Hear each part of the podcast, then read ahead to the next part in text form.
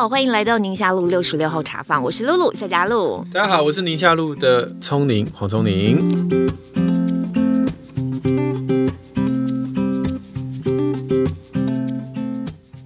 哇，我们又过了一个周末。这个周末我们俩都做了蛮特别的事情，尤其是你，尤其是我，尤其是你被你推完。哎，你知道刚刚亲子天下的小编跟我说，他会去做那个 SEO 那个关键字联，然后就用黄聪宁去搜，结果他搜到的全部都是跟什么铁人啊、马拉松相关，就完全跟我人生前半段完全无关的字眼。就在这个周末以前，对对对对对。然后还有一个赖小春，我说。赖小春是谁？嗯啊，你也不知道？我不晓得。皱眉头。对，他是你们这场比赛一个，不是就不是啊。嗯，他说是铁白铁教父。哦，我不晓得，嗯、因为铁人界有太多了不起的人了。我的名字竟然在 SEO 跟他连上，虽然我。完全不是个铁人，因为这其实不是为了挑战自己什么，没有啦，就是真的是有一个很有意义，响应江一春老师在做这个呃身障朋友啊一起参与运动，所以主角不应该是我啦，所以我会在这个 vlog 里面在在 YouTube 上跟大家在讲，你的比较好笑啦，我觉得是还蛮好笑，不过我觉得你刚刚在讲啊，因为有一个。像你这样 KOL 比较指指标性的人物去参加一个人家好像觉得跟你很难连接的活动项目的时候，反而大家就会关注到。那其实还是希望大家主要是透过你去关注这些身障朋友。对，在这个人生过程当中，他们透过他们的虽然肢体有缺陷，可是他们能够做到，甚至连一般人都不一定能够做到的事情。真的，真的。对。好，哎，我们今天有来宾，他晾在旁边。对，很不好意思。他他想说，今天有要邀我吗？刚刚不是已经上线了吗？什么时候才轮我讲话？赶快来 Q！而且啊，这样子真不好，难怪我们声音这么差。我们茶坊开张到现在，第一位来宾，第一位人客，让我们来把他晾在旁边。赶快来郑重介绍一下。嗯，今天是我们呃邀请到的是军医平台教育基金会，也是我的好朋友。哎，嘉露你也跟他认识？我认识，我认识。吕冠伟执行长，冠玮。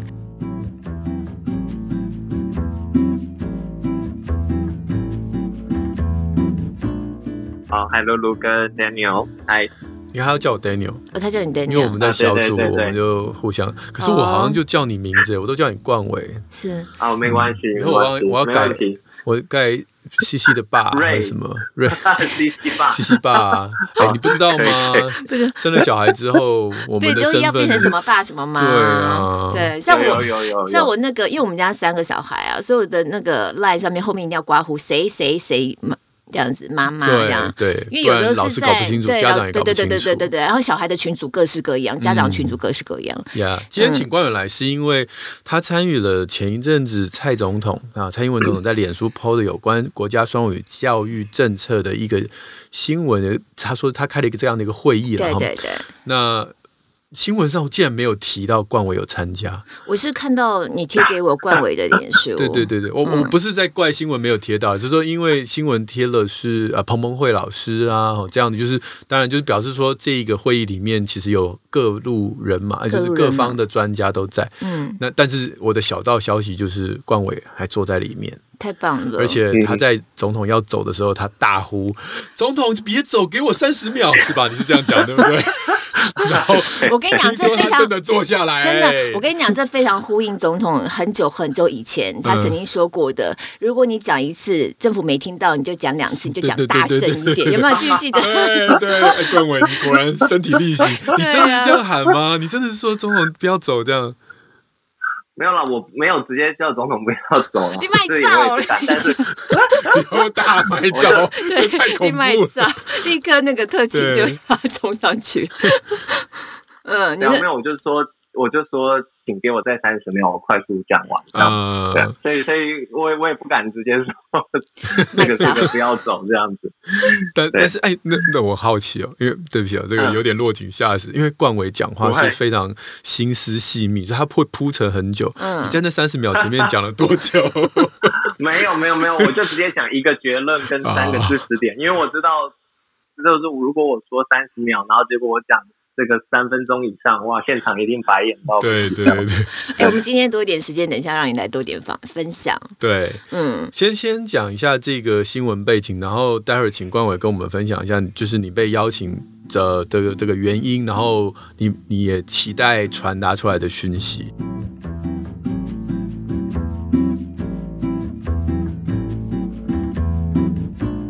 好，我这边新闻背景先跟大家来做一点说明哦。其实就是蔡总先前在他脸书上也有 po 文啦，他就去参加了一个咨询委员的。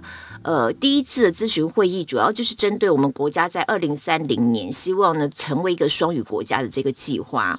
那它的出现好像当时大家也觉得还蛮惊讶的，代表他真的很重视。嗯、那其实这个政策方向呢，是赖清德副总统在担任行政院长就已经在推动了。嗯、政府其实也一直想要往这个双语国家的计划方向来做推动，但是到底该怎么做？你就是没有一个系统性的讨论。包含资源要怎么分配，所以现在是希望说能够大家一起动起来，透过政府力量怎么样横向沟通，还包含一些民间的配合，把它整个整合起来。那政策方向就是在二零三零年，嗯，我们要成为一个双语国家。哦，那在这个同时呢，我又注意到另外一个新闻也很有趣，嗯。现在不是一零八课纲吗？嗯，那又有一个国家语言发展法。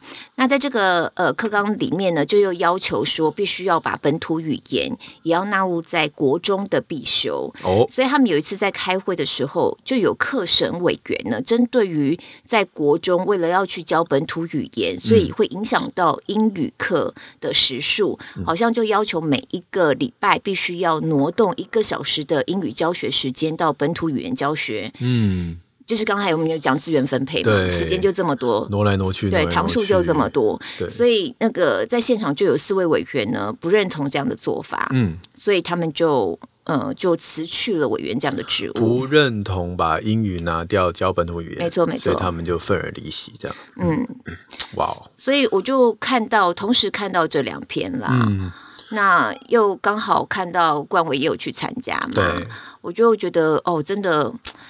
这是很有趣的点，我们可以来讨论一下。因为大家都在讲政治啊、政策，其实就是一个资源分配。没错，你又要孩子这个好，那个也要好。嗯，那一个礼拜就五天上课，对，每天就这么多堂数，那你到底要他怎样？对，而且我们还不是只有上语言的课程，还有很多其他的，还有很多其他的，有些又有 coding 什么的，一大堆。对啊，嗯，所以冠纬。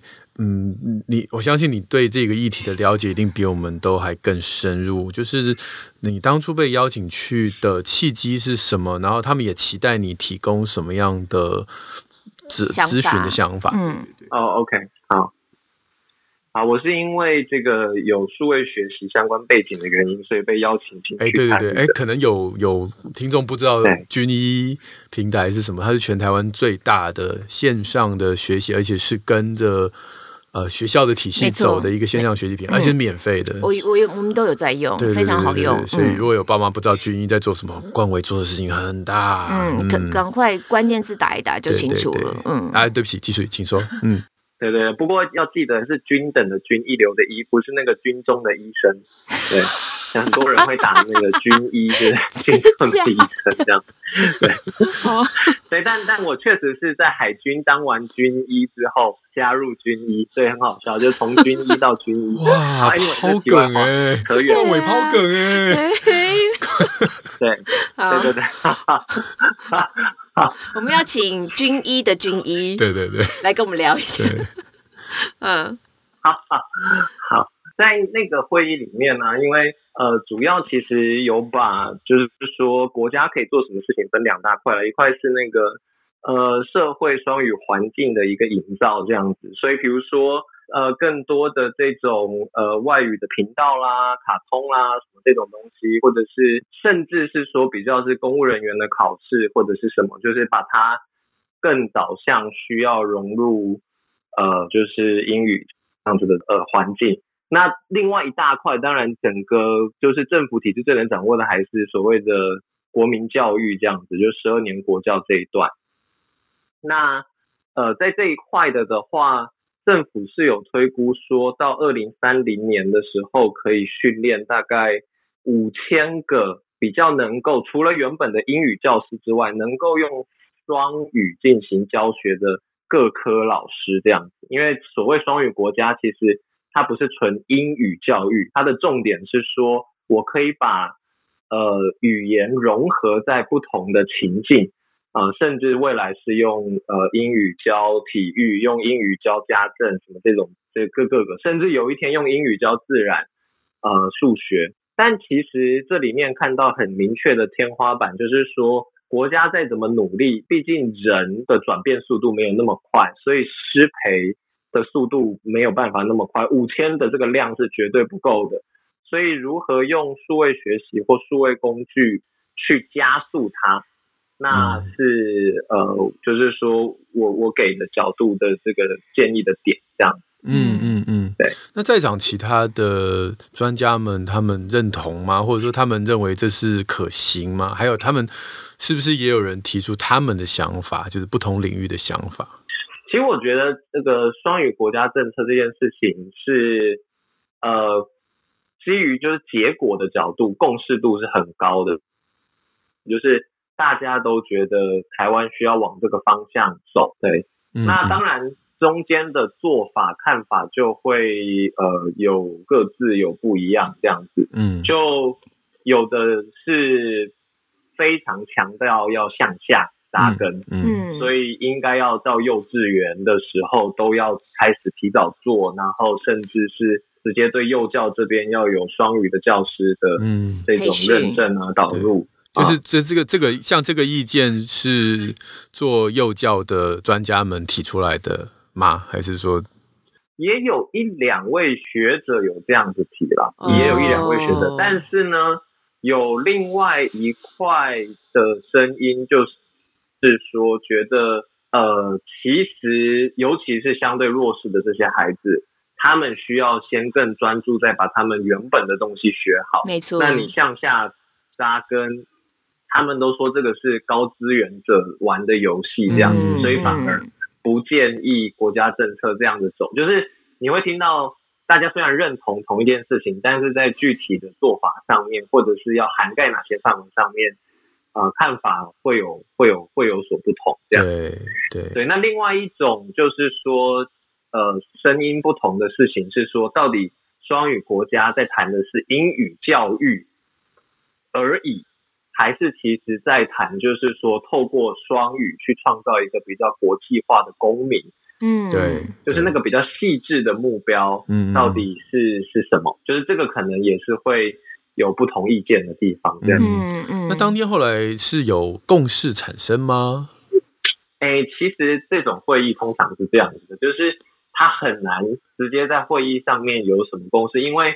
我们这些被找去开会的，就是所谓咨询的委员。那决策方还是政府自己的当责单位嘛，就是包含国发会、包含教育部或者是行政院。嗯、那我觉得我可以感觉到的事情，就是整个政府希望用比较倾听的姿态，嗯嗯嗯嗯，呃，来跟大家互动。那至少就是不是闭门造车，但说实话，我很好奇、呃、这样子的会议要直接在上面。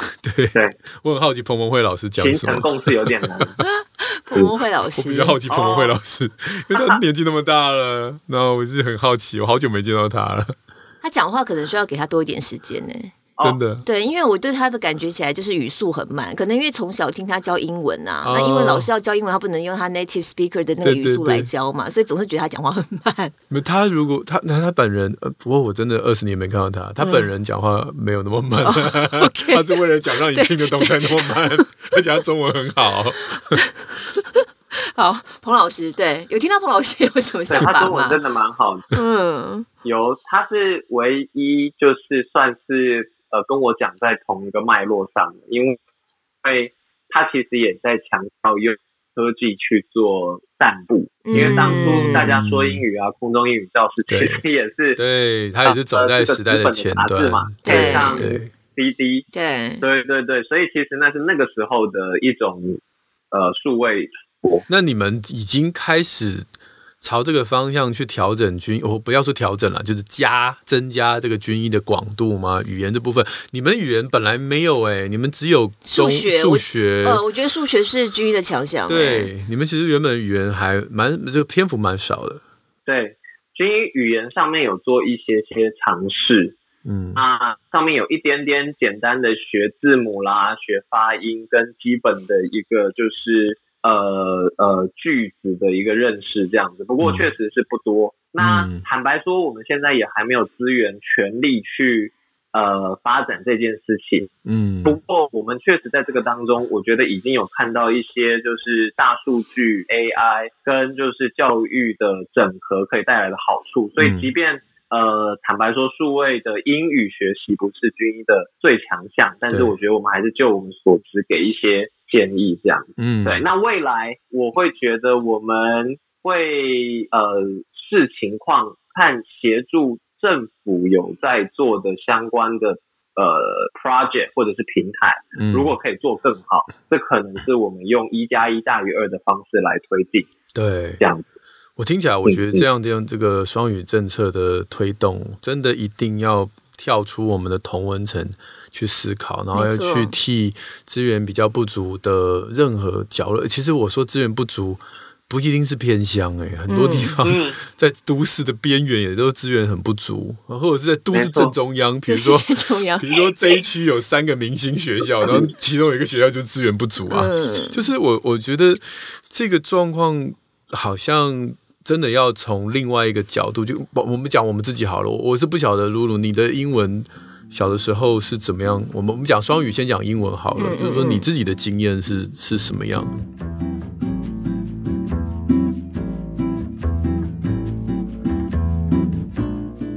我们那个年代都是国中才开始正式接触英英文嘛，就是学校开始教。嗯、那顶多爸爸妈妈有意识一点的，就提前个一两年，等于到国小高年级才开始碰英文。对对。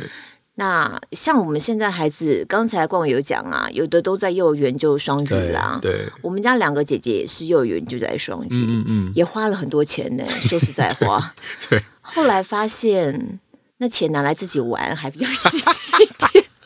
就实际上进到了国小，我我觉得就穿过水无痕呢。我我以前很很多人都问我，就是说，哎、嗯欸，要不要进那个全美语的幼儿园啊什么的？我私底下的答案，哎、欸，今天变公开。我私底下 私底下的答案就是说，那个班上十几个、二十个小朋友，就是在帮最。英文能力最好那一两个小孩付学费，因为那一两个小孩他会占据了这个外事大部分的时间，因为他能够跟他老师对话，稍微有沟通，了对对，其他人都是在缴学费的。对啊，所以所以我我自己身为一个家长啊，我在看。当然看到这个新闻，你知道政府的用心。对。可是实际上，你讲双语或讲我们假设还是以英文为例好了，从我们那个年代就在讲这事情啦。但就一个家长，我真的觉得现在必须要稍微厘清一点，我们的大方向是什么，嗯、先确认，要不然不确认大方向，你会觉得什么都很重要，就一直加，一直加，这结果就导致孩子很辛苦。像关于你们家现在小孩很小嘛，嗯，我们、嗯、我们经历了那个进入到国小。我觉得进入到国小真的是一个很大的坎，对孩子来说。嗯嗯、你看他到国小一年级进去，那啵啵啵速度之快，嗯，然后很多学校现在其实国小一年级已经在 A B C 了，对，你还有各种数学的符号，嗯。他们都 suppose 孩子在幼稚园都要学完了，嗯、可是刚才我们也有讲啊，很多不同的资源的的孩子，他可能没有碰过的话，他没有机会碰的话，那是在非常非常短时间之内要塞给他们很多很多东西耶。对。然后现在不是还要本土语言教学吗？嗯。那闽南语我们知道它没有字嘛，所以它都是用罗马拼音去拼的。对。它的拼法跟我们理解的英文又不一样，它有一些符号你根本不知道它存在那边，你要怎么样去？对。所以我我自己身为一个家长。我每次看到，我就是觉得现在孩子真的很辛苦啊！我我不知道到底你，所以刚才那个新闻我们就能够理解了。当你要去强调这个本土语言教学的时候，你扣掉英文的时数，嗯，那就是一种选择。所以政策永远是关乎选择。真的就是唯一每一个不管资源好资源不好的孩子，其实最公平就是每个人都只有二十四小时。对，所以你今天你要把塞进。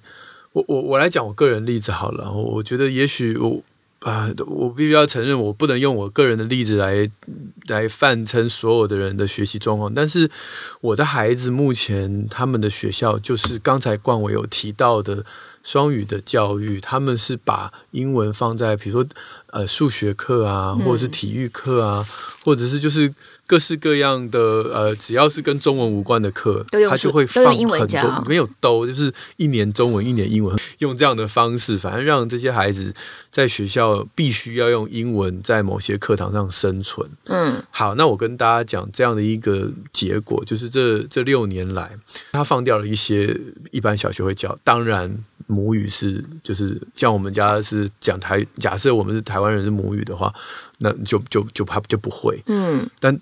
但因为时间就这么多嘛，对，好，那这是第一个，他必须放掉一些东西，才能塞进这个学学这个每天的课程。第二个就是整个班上的那个落差是很大的，他们会定期去做英文的语文评估。嗯，有人到那个五年级，他程度还在美国的一年级，有人已经超过到七八年级。哇哦，就是。大家都是一样在这样子努力，可是可是出来的结果真的不同。那那个背后有很多的原因，就包括家庭的氛围，包括你在课后有没有在另外投资的对去补习班，还有包括这个孩子对这个语言的自信心、恐惧感太多了。所以这是这是我我觉得。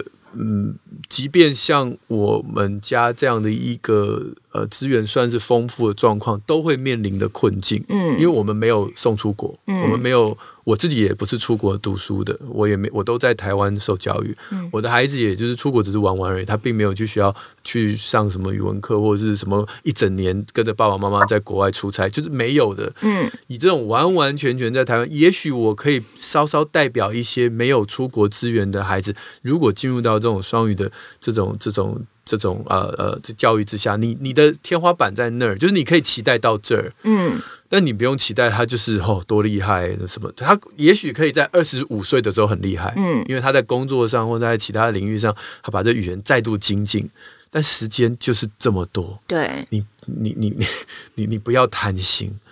然后然后我再讲台语，我自己的例子，嗯。嗯我台语是硬学的，我们那个年代没有本土教育，没有，对，我是硬学的，而且我不是用罗马拼音学，我是用汉字学的。我去找老师，然后用那个汉字一个字一个字跟我说，哎，积累机，哎哎，一七五五节，这个这这这个音有一个字是对应它的。哦啊，在康熙字典找得到一个字，哎啊，你就看它，然后我才知道哦，其实我可以不要看那个罗马拼音，看起来很怪，原来我可以用汉字去读。很有趣嘛？要不然差一点，其实差很多。我因为我我上次有分享，我们家是国语家庭嘛，对对对，然后我后来念书的时候，同学就会就会嘲笑我不会讲台语这件事情。我到很大高中吧，我才知道原来假喷、假喷跟假奔 不一样，差很多，对不对？对，我以为。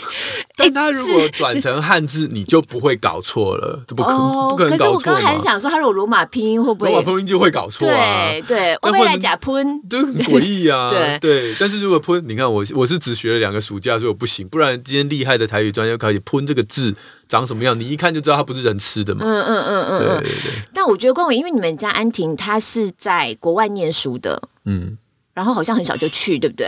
对。呃，他是大学的时候去，但是他，嗯，对对对，国高中都有去一些营队。跟小的时候，他其实看很多没有字幕的迪士尼的英语原文的卡通，然后他自己感觉那个其实对他的呃 language 的 fluency，就是那种流畅性很有帮助，就是潜移默化的，嗯，嗯，然后后来他超爱看《哈利波特》呃原文版就。大幅的在那个过程当中提升他的能力，嗯，所以每个人学习都有不同历程。你自己嘞，你自己的英文学习呢？其实我觉得我跟安婷确实是一个蛮好的对照，这样子，嗯，因为呃，我从小当然算是父母亲有花心力，就是送我去和家人啊、课店，嗯，但是我是比较像是就是说一般台湾台湾 啊，不不，我说比较像是一般台湾的学法，就是说。呃，比较先强调所谓文法的正确性，嗯嗯，对，然后呃，把 English 变成一个 subject，就把英文当这个科目在学这样子，所以考试英文蛮厉害的，但其实每次用的时候都觉得，哎，我明明程度应该是八十，但是为什么我用出来感觉只有五十这样子？嗯，那我觉得呃，安婷小时候所在的环境，跟她后来到大学的时候，其实。呃，刚刚好我们有花一些时间去做对照，就是它的重点都是。英文是先拿来沟通用的。哦。那每次他纠正我的英文，都不是在纠正我文法的对错，嗯，他都在说：“哎，你最后你讲话的时候，你尾句不应该要上扬。”这个在专业场合的沟通是不专业的，嗯，或者是说我中间不要太容易随便的做停顿，嗯，因为其实这个对听英文的人来讲，就是他宁可你慢慢的，但是一句顺顺的讲完，嗯，也不要一句。就是有时候我们会中文又想英文又想成中文嘛，对对，对。那他说，如果你整句话讲完的时间长度一样的话，你宁可是顺顺的稍微慢一点讲完。嗯，对。那呃，这些东西都让我意识到，就是他的环境所形塑，他对于英文的掌握是比较从从沟通。嗯，那所以我最后就提到说，其实这件事情也跟刚刚我忘了提，就是。现在到底英语这个东西要怎么样去教？其实它是有两个，你可以说是派别在角力吗？或者是说对辩论？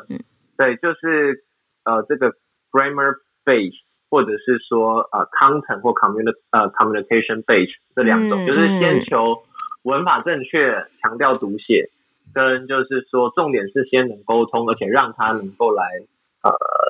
接触学习不同类型的，不是为了英文而英文的内容。嗯，那对，那这两种的状况下，怎么去带孩子的方法就会差蛮多的。因为一个会着重你敢讲，你敢用是最重要的。另外一个事情是，哎，你错，这样我要跟你讲你错，所以形塑出孩子的那种自我效能感。呃，其实也会很不一样。没错，对那个，对，我觉得如果说今天是要训练一个人在商界里面，然后或者在学学界不用商界里面，然后或者是一些在比较语文要求度高的领域里面，那刚才讲到的这些小细节，也许就很重要。但我要讲的是说，我们先来讲一下科学的部分，就是说，呃，像我们在讲英文的时候，其实我们大脑有很多种不同的运作的面向。我跟冠伟大概我猜啊。他刚刚这样讲，大概跟我一样。其实我们都是先有中文的思考，然后把它翻译成英文讲出去。对对，这是这，是我我们、嗯、对对。那很多在过去这种教育下面都是都是这样都是这样。嗯、那但是还有另外一种大脑，它就是它是可切换的。比如说你会发现有一些就是中途出去留学的孩子，他中文底子已经很够了，然后出去英语被训练出另外一个英语的体系，然后他们回来之后，当然英文就还不错，但是久不。讲他会忘，然后你叫他讲，他就是有点像是老爷车要暖车，有没有？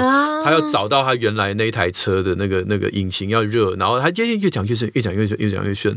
像我，我觉得我老婆就是这种，嗯，她其实有的时候，她她英文非常好，所以她是出国念过书，她是出国念过书。那我看到她这个热车暖车最有名的时间，呃，最最印象最深刻时间点是有一次我跟她去捷克玩，嗯，那她是在捷克待过两年，读过读过两年的血所以他杰克文很痛苦在那两年就是把它稍微建立起来。但他已经多年没碰了我跟他去捷克玩的时候他说我都我其实不记得忘记。结果我们迷路了。迷路的时候他就没办法他势必得从他的老爷车暖一暖对。然后我就看到他体体吐吐的在跟人家问路然后可能那个人大概就问了他说哎你怎么会讲杰克文？然后他就你就看到他这样体体吐吐体体吐吐就开始了哦后面就越来越顺了发动了我就哇我说你不是说你。忘了，或者哎，讲讲好像有一堆东西回来的，这、是另外一种语语言的大脑运作。嗯，那当然也有一种，就是我们最羡慕的那种，就是他的大脑是两种语言都是母语，嗯、然后他是随时随地可以切换，没有问题的，可遇不可求。因为这种东西大概就是他从小就是被迫，对对对，而且是从婴儿时期就被迫在这种环境长大，就比较会。嗯、像我身边我们的这个录音这个录音间里面有马来西亚的同胞们，他们就是被迫在这种。环境下，就是他们有当然不是英文，但他们有很多的语言是这样，就是、呃、就出来，他也没有特别去翻译啊，反正想来想去的。所以我要讲的是说，到底几岁的时候切入这个第二个语言的的这个这个教育是重要的？那我们先讲结论，其实到三十岁才开始第一次学习外文。他的能力都还可以到母语程度百分之八十五，所以少在那边说我老了，我不没办法学。我跟你们这句话太释放大家了。现在大家就不需要花那么多钱砸在某一个特定的项目。对，因为我觉得现在呀、啊，台湾家长对于英文学习这件事情啊，不放过自己，也不放过小孩，真的逼死了。而且我每次讲这个，就是说，所以你看，我们大家为什么借口那么多？哦，第一个就是我们不晓得这个研究的结论。这个这个是 MIT 那时候在在啊大那个网络上面募集非常多以英文做第二外语的人去做的一个统计。三十岁才开始接触第二外语，他一样可以学得很好。嗯，百分之八十五到母语程度百分之八十五。当然，我相信他的脑袋应该是走我们刚刚那个 先翻译过去的那个路线，我猜了哈。但是他沟通文字没有问题啊。我觉得还是要有那个环境啦。对，嗯。那为什么大家会觉得说，可是我我好像觉得这个学习能力变差？我觉得有两个因素。第一个是时间，第二个是自信心啊。时间的问题，我们可以从那个刚才讲的 MIT 那个研究看到，十八岁这个节点，所有的学习速度都变慢，因为大家都太忙了，太多想要学了。因为这个这个时间点有点怪嘛，理论上它应该是一个线性的嘛，嗯、哦哦，比如越来越老了，脑子越来越不中用，嗯、那个应该是线性，慢慢慢慢，它不会突然掉下去。对，它不是，它是十八岁咚，突然之间语文学习就变差。嗯，显然就是太忙了，嗯、开始有自己闯这个进大学了，开始有新的人生，谈恋爱了。太多比语学语言学习更重要的事情，所以十八岁就开始慢，所以那那是时间的问题。嗯，第二个我觉得就是自信心。我觉得我们太多人在这种过去填鸭的教育下面已经被打趴了。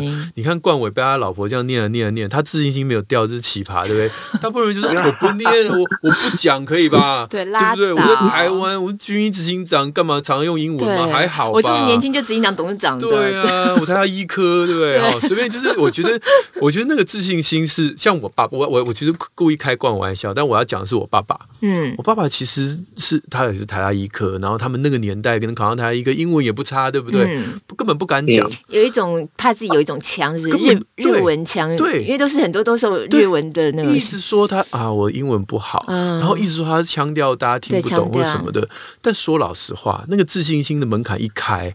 哎，我们很多老师出国几年，突然发现自己的英文其实没有人在管你的 accent 啊。没错，我跟你讲，我觉得我们真的非常介意别人的眼光。像我自己啊，嗯、我本来就是在荧光幕前嘛，嗯、然后我讲什么讲错什么，或者是咬字不清，有的时候也是会。可是那个别人给我们带眼光的压力，其实大过于事情本身。对。你以英文这件事情啊，我觉得很多家长非常介意他们家小孩是不是讲了一个台湾腔的英文，嗯、然后觉得这样比较土气，或是想要学英国腔的、英式腔的或美式的什么的。但但真的说实在话，我觉得那都是自己心里头把眼光放远一点。印度人讲英文讲的超级听不懂的，他还觉得你怪嘞。说我讲英文，你为什么听听不懂？所以我们试着用我们自己的经验去想啊。当一个外国朋友在我们眼前跟我们问路，他讲的一个洋腔洋调的中文的时候，你不会先跟他说第三人称单数要加 s 这种之类的，就是很讲究文法嘛。二声三声怎么不分之类的，不会啊。你很努力的去理解他要讲的。所以我们可以从同样的角度去想，人家对我们。也也会有像这样理解，我们就不是一个 native speaker，嗯、所以很多家长要逼着孩子到那个程度，你投资进去的钱很多，你基本上没有那样的环境，嗯、所以其实我觉得效果也差，CP 值差。你回头来看，像蔡英文总统啊，他自己在那篇 po 文里面，就我们刚刚在讲他去开这个会的 po 文，他就说啦，他说很多人觉得对学英文没有信心，他自己也一样啊，他现在英文这么好，对，对不对？他说他学英文的过程，他说他自己写相当悲惨哦，嗯、四个字他自己写的，嗯嗯、他说他是出国。重开机之后，才变成现在不害怕英文的蔡英文。Yeah, 对呀、啊，所以你你一定是会有那个经历跟那个过程。对，还是回到我们学习语言的目的是什么？嗯，对，你要去讲究那个很漂亮的的的那个腔调，嗯、然后投了那么多的资源，没有办法有那个 output，然后在那边压力很大。对，这个是我们要的吗？嗯、那或者是说，我们其实可以让孩子有一个基本的能力。嗯。然后，因为我们之前有讨论过这个事情，对，等到他有需要的时候，他把它放在那个环境，他自然就会对。长出他需要的那个能力值，就可以增加那个能力值。对，三十岁，我相信绝对有能力可以说再去学，然后学到 native speaker 那个程度。对，可是我觉得一定还是要有那个环境。对，你如果在台湾三十岁才开始学英文，你还是很困难。可是你把它扔到国外去，扔到哪一国，他那个语言能力可能就会慢慢就长出来了。而且我跟你讲，那就是动机，那就是动机。我跟你讲，我我一个好朋友，他他是这个护理长，他其实比我大年纪大概大一个一个一轮，然后一小轮。嗯，他有一天呢调职了，变成国际事务部的主任、副主任。嗯，好，就是从临床开始变成要跟国家这这个我们国际医疗啊什么什么这等等要沟通。他剉死，他他是蔡英文，他说哇这这很恐怖啊！我每次出国都听不懂，只能那个装的美美的微笑这样子啊、哦。好啦，他就我我我是不太确定，然后地球村来干嘛的？地球村、嗯、拼老命啊，学拼老命学啊！一两年以后，我看他上台致辞什么，那就被逼出来的。你要跨那坎，以我自己的经验，嗯、因为我也没有出国念过书，嗯、我比较长时间待在国外。其实结婚之后跟我老公出去，他要拿那个博士后嘛，然后我们就在外面，我一段时间在国外工作，那也不过就在 DC 大概半年左右。嗯、可是说实在话，你还没有办法充实充实自己的语言。到一个很厉害的地步，嗯、所以在台湾有的时候会碰到，如果需要用到英文，就双语都需要的一个主持工作的时候，我最困难的其实就是开口讲第一句话的时候。嗯，这这哎，暖机就要暖机，然后心里头要重复的呃 念好几遍之类的。可是，一旦开始讲话之后，哎。就像你老婆刚才那个例子，就找回来了，就会比较好一点点。嗯、你说那种舌尖现象啊，不要讲英文了，中文都常常有。对，哒哒哒哒哒，那怎么什么什么讲不出来？卡住了，卡住了，抓不到字，一直捞不到。那更何况我们没有每天都在大量使用的语言，所以还是回到到底这个政策方向要培养国民到个什么样的程度？嗯、我们的目的是什么？我觉得这个这个理清是很重要的。所以，所以我刚刚开场说，一个是时间，一个是自信。所以我认为啦，嗯、我认为不管用任何方式，你要。要用线上的平台，然后你要用在学校的环境里面融入英语教学都好。那重点就是要提升我们的自信心，嗯，而且你要着重在孩子讲出来的内容，而不是着重在他那个用错文法、用错发音。嗯、这之后都可以慢慢修，嗯、但第一时间你要称赞他说：“我从你讲的内容里面，我听到了亮点，我觉得很棒。”嗯，因为既你语言既然是拿来沟通，表示那个内容会远远重要。度超过那个 accent，那这件事情我不太晓得，大部分的人是不是能够理解？我我可以像像这个，我我我我讲中文的教育，在我的孩子在学这个呃学中文的时候，他们的老师出了一个作业，叫他们把。把一个东西、一个故事呢，啊，我们有一个主轴，然后请你编出来你自己心目中的版本，然后画成绘本。哇哦！那我小孩就这么抱怨，因为他想说以前就是写生字簿就好了，对不对？考试会考就好。嗯啊，这这什么讲故事哇，还要画绘本啊，烦死了！对啊，我就跟他说，我觉得你老师出的作业超棒。嗯，我说你其他作业都随便乱写没关系，这个东西很重要，因为我说。你会说，你就是会把康熙字典全部都背下来，但是你讲不出一个好故事，你这些文字就是死的。真的，我说是各行各业，你以后要干嘛？能够编出好故事，就是你的能力。嗯，你我我我有点自自自卖自夸。我说爸爸为什么可以演讲的时候大家来听？因为。乏味的医疗知识，我怎么样把它编成故事，讲成底下人愿意听？嗯，那我说，你看那些在电视上面这个讲故事的人，为什么大家一直请他？因为他讲故事好听。好，如果你觉得媒体不重要，我来讲，我来我来讲这个韩剧，为什么韩剧那么好看？嗯，为什么明明就是一个最近有一个讲那个坐月子中心的，真的、哦、月子中心这么乏味的一个经历，充满了女人生完小孩的痛苦，他把它拍得很有趣。为什么？因为他会讲故事，他把那个每个妈妈经历的那些、那些、那些，这叫什么？呃，生活中一些小小事情，可是他把它讲的很有趣，嗯、让你一折一折的一直往下看。讲故事啊，文字啊，影像啊，就是这个啊。任何行业，你自我，你今天要去去去面试，每一个今天这个老板面试三十个人、五十个人、一百个人，他怎么对你有印象？你讲个好故事，哎，我醒了，听听你的故事。嗯，我说你，你把你这，我说，所以我说。学中文难道一定要写生字簿吗？就像我刚才讲到，学英文学中文还是要写点生字部啦。要要要要要了！我的意思说，学中文不只是生字，不只是生字簿了哈。那我学英文也是一样。哎，我要再讲一个研究了。嗯。在美国，曾经有个美国不是讲台湾，美国有一个研究，他们说，如果在幼儿园的小朋友啊拼字拼错，你不去纠正他，嗯，好，比如说他写 I love you, daddy，然后写啊 L U V，然后 D A D Y，你不要纠正他，你说啊好棒哦，谢谢你，你写的很棒很美啊。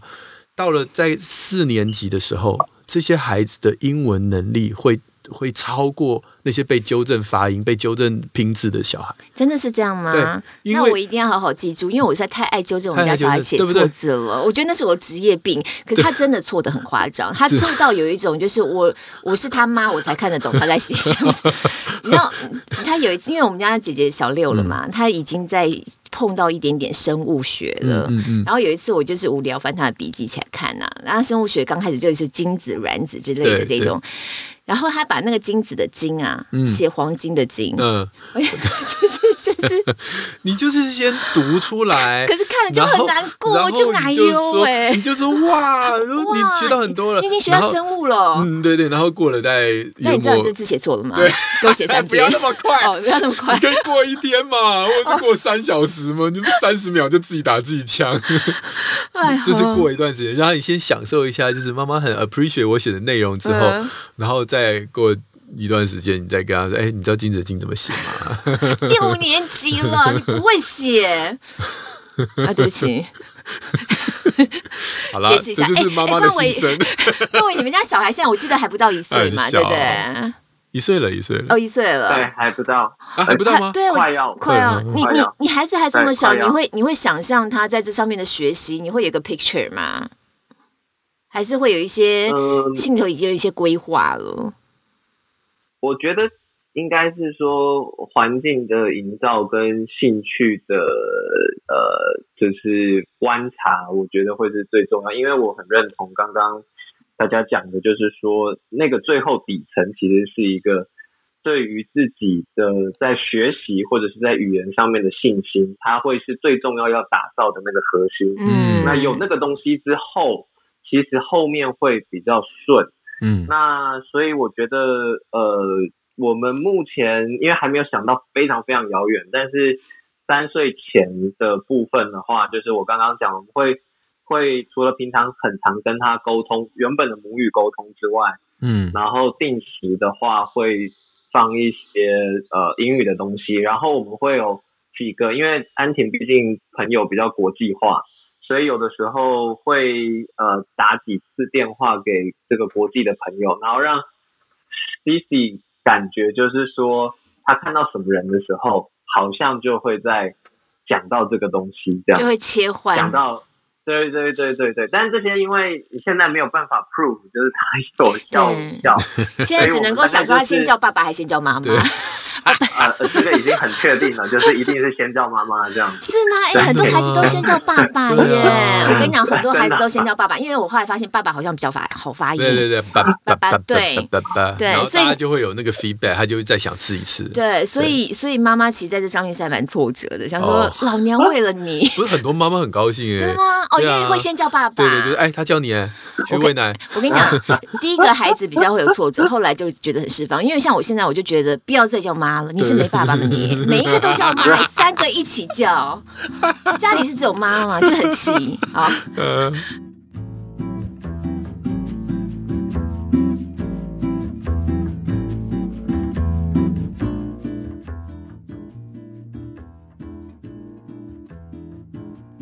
不过讲到学语言呐、啊，我觉得真的。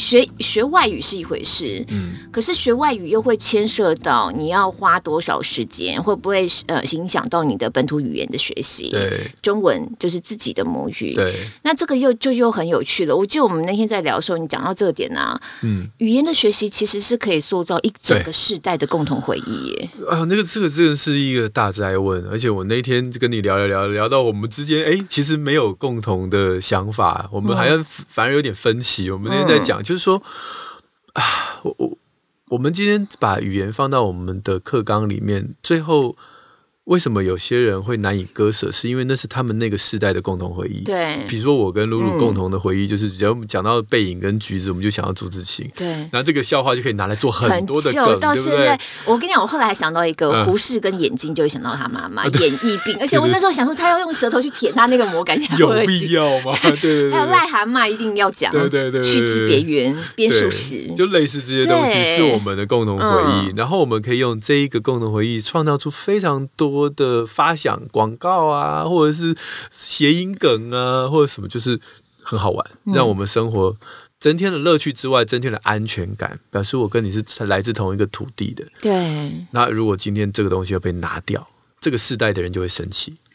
我我就觉得这件事情很重要，所以像先前在更早之前呢，讲一零八课刚刚就讲到三国的历史，要把它从历史课本拿掉的时候，我就觉得说，哦，那其实你仔细想想，那里面有很多东西是跟我们生活，你觉得它是很久以前历史，对，可跟我们现在生活是有关联的。例如以后我小孩如果问我说，那为什么扶不起的阿斗是阿斗，不是阿明？对。阿明是你老公，是孩子的爸，他扶得起。对，或是为什么草船借箭呢？那只欠东风，所以我们万事俱欠，为什么不是欠西风或北风？为什么是东风？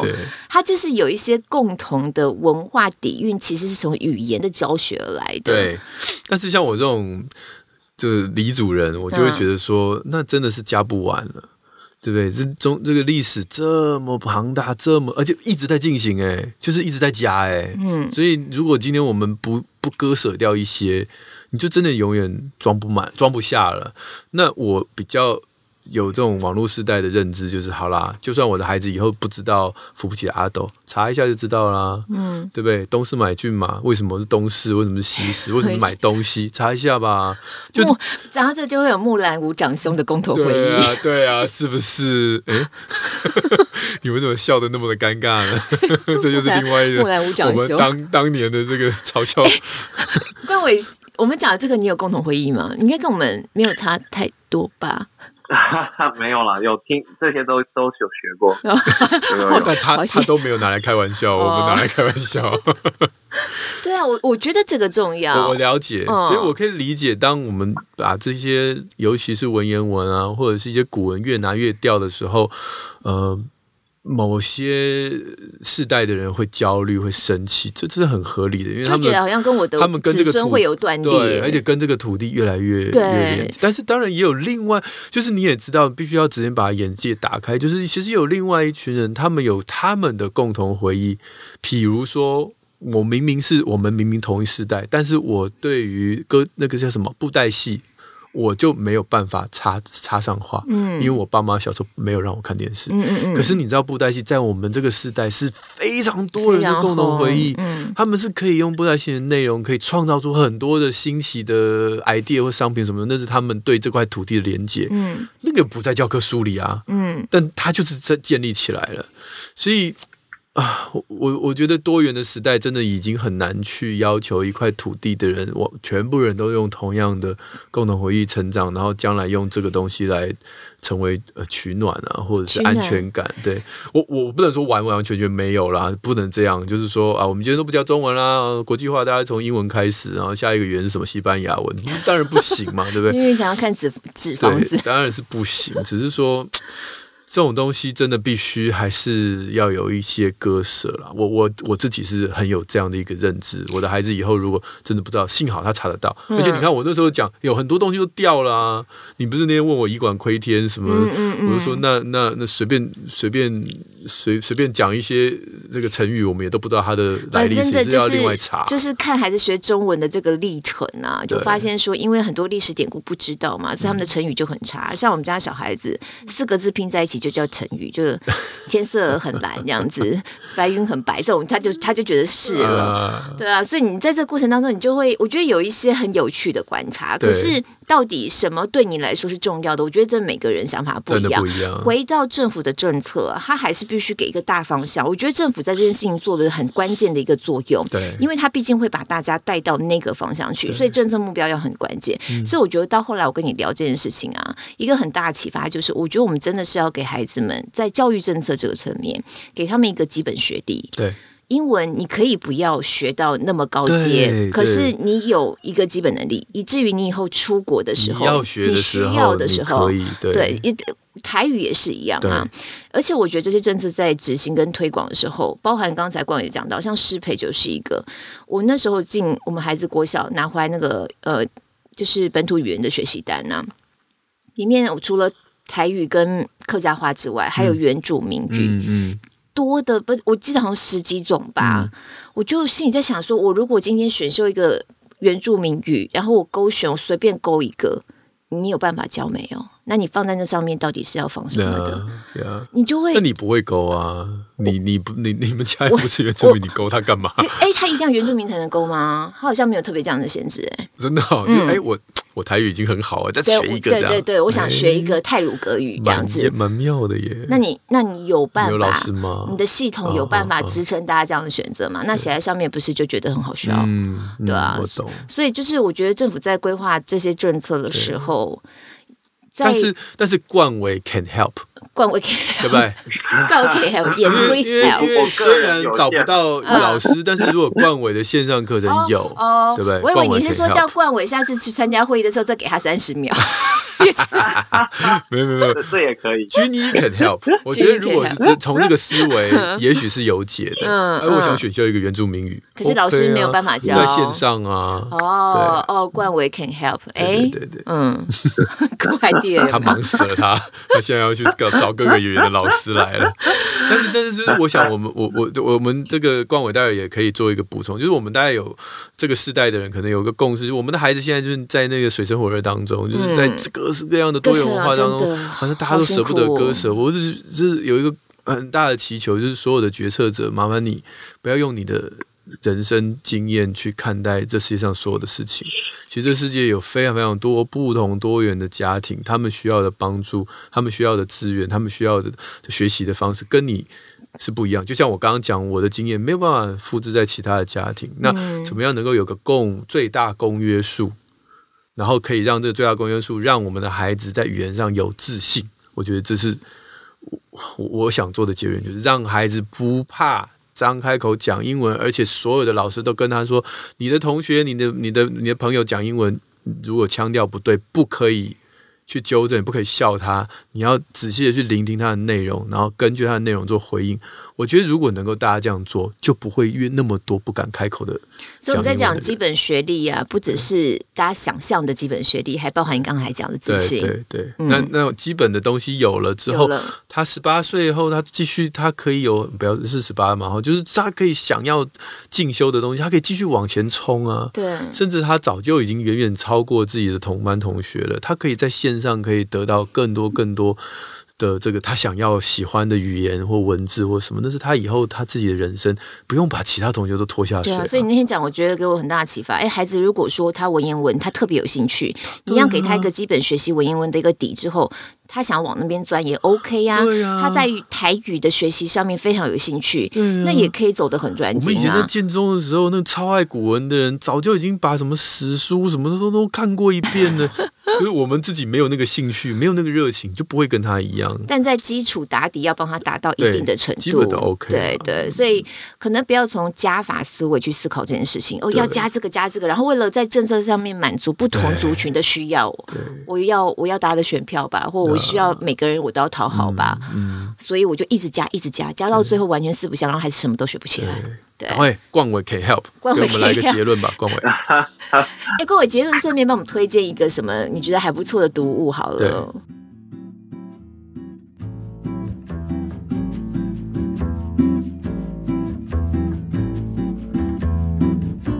因为我推荐的有一点点长度，没有很长，就是二十页。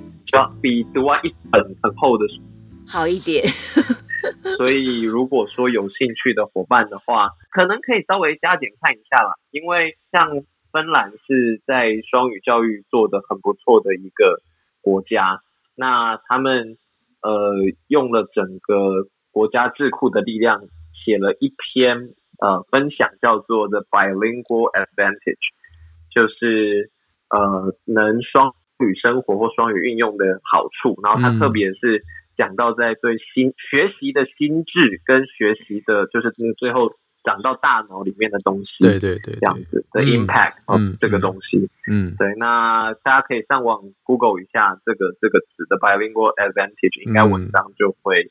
跳出来，我们到时候把我们的这个链接也贴在我们的文字说明处，好了，有兴趣的朋友可以去看。我现在连上去了，我发现好好棒哦！就是我们有不同的狼可以来了之后，会推荐完全不同方向的读物，因为这看起来感觉起来真的就是一个研究文章。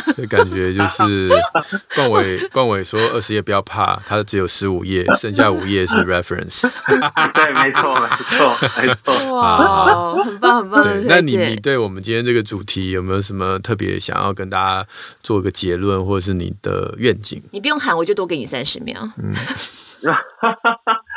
嗯，我我觉得确实语言的学习的底层核心是在呃沟通上面的一个信心这样子。那我觉得呃，身为家长、身为老师、身为政策的营造者，就是如何打造一个。让大家有信心去分享，然后也 prepare 其他人有意愿去倾听跟给正向回馈，嗯，我觉得这个才会让大家成长的更快。嗯，那数位在这件事情上面绝对可以帮上忙，因为很多小朋友的英语是透过跟 Siri 聊天聊出信心的。嗯。呃，现在有非常多的网络资源，那甚至你说原住民语，其实连原委会。他们自己都有发开发线上课程，就是网站可能不是很好找，嗯，对，但其实是有的，说不定未来我们可以把它放到军医上，耶，对，所以。其实呃，确实就是数位学习 can help，这个是我觉得也很确认的。大家如果有有觉得说，哎，想学个什么语言或者什么的时候，呃，不要怀疑，第一件事情先上网 Google 一下，有的时候会意外发现。甚至有一些免费的资源，有一些很冷门的 YouTuber，嗯，说不定在做相关的事情，这样，对，嗯。嗯。像你刚刚讲 coding 啊，我的小孩突然之间，我小时候有偷偷塞一些 coding 的东西，他都补不完，没兴趣。突然之间跟我说，哎、欸，他有点想，哎，那我就抓 我我说我要去再去上课哦，我教了一学期学费。哎、欸，我记得军医好像也有 coding 的。有有有，因为我在上面也有有也有带孩子看过。对啊，我就想说，哎，你要花钱找老师交钱，我说，那你先去。网络上那些哈 Code.org 啊，或者是这个军医看一看，嗯，好，然后有一些 App，什么 Mimo 之类的，嗯嗯，我说你先看一看，你你会玩再说。回到最根本的，还是要孩子愿意学，想学。对，所以这个愿意跟这个想，就是要让他们有信心、有自信，在这个学习过程当中，我是可以被累积起来的，不是一直被打枪的那种感觉。对，那放在语言。也是同样的脉络在思考，哦，我觉得今天我们这个这个结论很棒，嗯、而不是哎呦，你讲那个好台湾腔哦，Singlish，Auntie Auntie 就这样一直在那边学，对啊，对啊，你当好玩是好玩，可是在那过程当中，其实会一直累积孩子比较负面的感受，没有错。对，所以我之前有写过这篇文章，大家也可以搜寻黄聪颖，然后写这个呃呃语，哎，我是讲 accent，就是这个腔调，对。我就写，就是写怎么样？为什么小朋友会去嘲笑别人腔调？那我们为什么要教孩子不可以嘲笑别人腔调？我在那文章有大概写了一下，大家可以搜寻看一下。嗯、那我也推荐一本书哈，因为今天讲这个双语教学，大概就跟教养有关。对，这本书哦，对不起，我今天推的一个那个冠伟推的文章很难，我这本书也很难。对，但是你翻翻就好。但是我是觉得可以给所有正在呃为孩子的不管是双语教学或者是未来政策等等这些苦恼的专家或或者是家长们有一个更宏观的视野。这个这本书叫做《拼教养》，嗯，拼教养，全球化亲子教育与不平等童年，这又是台湾本土的书。对，哦，是蓝佩嘉老师，非常非常厉害。看他的文章，我真的是很。很佩服他，台大社会系的教授。他里面就是做一些个案研究。对，嗯，然后他不是只访问像我们这种中产阶级家庭，或者甚至是资源更丰富的家庭，他其实访问到各种不同台湾面向的家庭。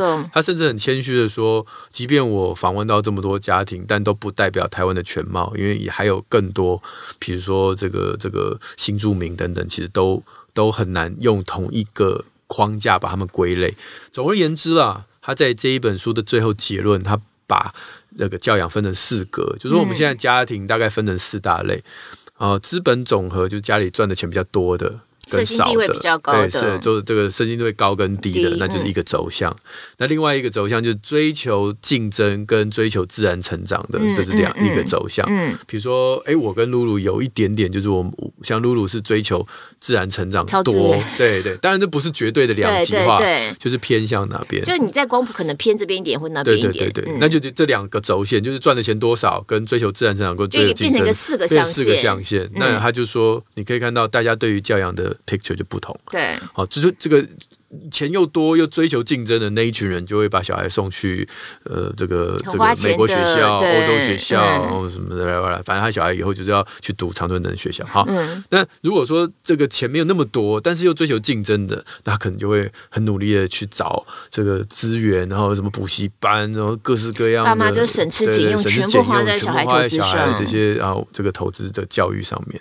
那当然，另外一边的左上方就是哎有钱，可是他偏偏不要追求竞争。太累了，我已经竞争一辈子了。我希望我的小孩不要这样，所以他会反而会往，比如说自然教育啊、华德福啊，或者是这些，哦、对他们他们会把钱放在体制外。嗯，他很喜欢这种体验大自然、体验生活的感觉，这是另外一个族群。那还有一群是被迫选择自然成长的，就是他经济资源又很少，然后又也没有时间顾小孩，顾小孩，哎，就是在偏乡，他反而接触到很多大自然，或者接触到一些很接地气的一些文化。这四个面向的家长，他就像我刚刚讲，蓝教授也没有说就是只有这四个面向，但是他大致上可以告诉你说，你想想看，你只是在其中一个面向，嗯，另外三个面向的人跟你面临的问题完全不同，不他们的想法跟你天差地远，所以当你是这个政策的制定者，你把它塞进去的时候，另外三个面向的人就跳脚，对对，因为因为那根本不是我的人生，你没有你没有考量到我的处境啊，对对对，对。对，所以这本书我也看了，蛮蛮多。哎，也有一段时间了。对。然后，因为我觉得他他其实就是一个个案研究的一个研究报告，所以它里面有一些访谈记录，其实看了真的有给我自己很大的提醒。对。对对，那我们今天另外还有一本书啊，推荐给大家的，就比较跟我们今天设定主题直接相关的，就是双语教学，亲子天下出的《教出双语力》。嗯。作者呢，他其实就是台湾人，嗯、但是他就是出国念书，嗯，然后在国外就开始落地生根，成家立业，有孩子，所以等到他有孩子之后，他面临到的双语教学又是另外一个处境。他希望他孩子会中文，所以我觉得他真的很厉害耶，他就花很多心思，他为了要教孩子语言这件事情，他再去修一个一个学位，对，呃，怎么教孩子说，怎么教孩子。说中文双语，所以他是有非常专业的背景，嗯、还有实务经验。嗯嗯嗯、那如果说真的，我们新郎朋友们对这个也蛮有兴趣的，我觉得他是在呃很多呃原则教导上面，如果大家想要帮孩子在这上面的话，可以怎么做？它这里头有很很棒很棒的内容。书名再念一遍吧。教出双语力，教出双语力，后面有副标啊。哥伦比亚大学教授妈咪徐亚宁，对，我刚忘了介绍的，嗯，忘了介绍他的作者的名字，是 叫他背景徐亚宁，徐亚宁老师，对，嗯，非常漂亮，很有气质的一个妈妈，也符合我们宁夏路的宁，哎，对，所以今天也非常谢谢冠伟来到我们节目当中，是我们今天这一集会在十二月二十三号播出啊，为了回馈听众的支持，亲子天下团队要给宁夏路六十六号茶坊的狼 K 们精心准备了超优惠的购书价。嗯，购书架呢，就是只要点那个连接上去，那里面的书大家就会有非常好的，哎，六六折是不是？哦，因为是六十六号，是六六折吗？哇哦，哎，六六折真的很有心哎，真的。所以大家好好把握。然后我们在那个书里面有分呃适合的书目，嗯、然后大家会比较容易找，不只是给孩子看，然后家长要看也在里面很好找。哎，只有书吗？玩具有没有？玩具没有，只有书。OK，好好，我们为大家继续争取。对对 太棒了，我觉得我真的太棒了。好，谢谢冠伟，我们今天时间真的是聊得很开心啊，有史以来最长的一集。OK，好，好，谢谢。希望大家喜欢我们今天的节目。然后，如果说有什么想法的话，我们许愿池是持续开放的，所以大家可以点许愿池的连接，跟我们做一些分享跟回馈。嗯，那这礼拜就到这边结束喽，下次再见喽，拜拜，拜拜。